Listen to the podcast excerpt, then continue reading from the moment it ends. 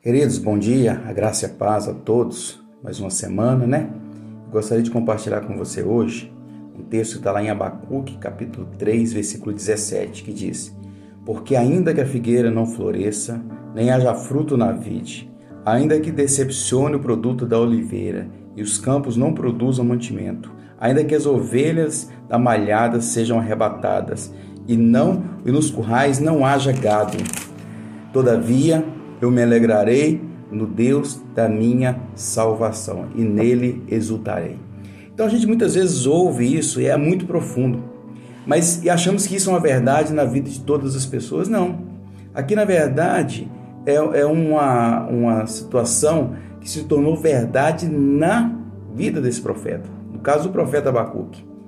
Porque ele não precisava das coisas ao seu redor funcionando para se alegrar no Deus da sua salvação. Mas talvez eu e você precisamos. Talvez eu e você precisam de ver as coisas. Talvez nós não temos uma confiança total em Deus a ponto de achar que tudo venha a falhar e eu continuarei alegre no meu Deus. Então, assim, nós precisamos viver essa verdade, mas não achar só porque lemos essa verdade, ela passa a ser a nossa verdade. Não, aquilo é a vivência do profeta. Ele estava nessa situação, vendo todas as coisas ao seu redor falhando, e ele falou: Não importa, eu vou me alegrar no meu Deus. Então, não leia só essa verdade, viva essa verdade, creia nessa verdade e seja também a sua verdade em nome de Jesus. Um forte abraço para você, Deus abençoe sua semana em nome de Jesus.